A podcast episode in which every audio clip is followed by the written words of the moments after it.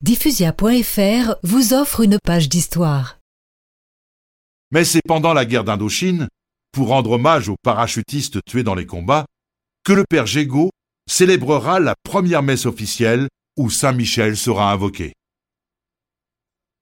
Nous sommes le 13 juin 1948 dans la cathédrale d'Hanoï, qui était alors la capitale de l'Indochine française. Nous t'implorons, Saint Michel, archange, accueille au ciel ces parachutistes placés sous ta protection. Depuis cette époque, tous les parachutistes français célèbrent la Saint-Michel avec faste le 29 septembre.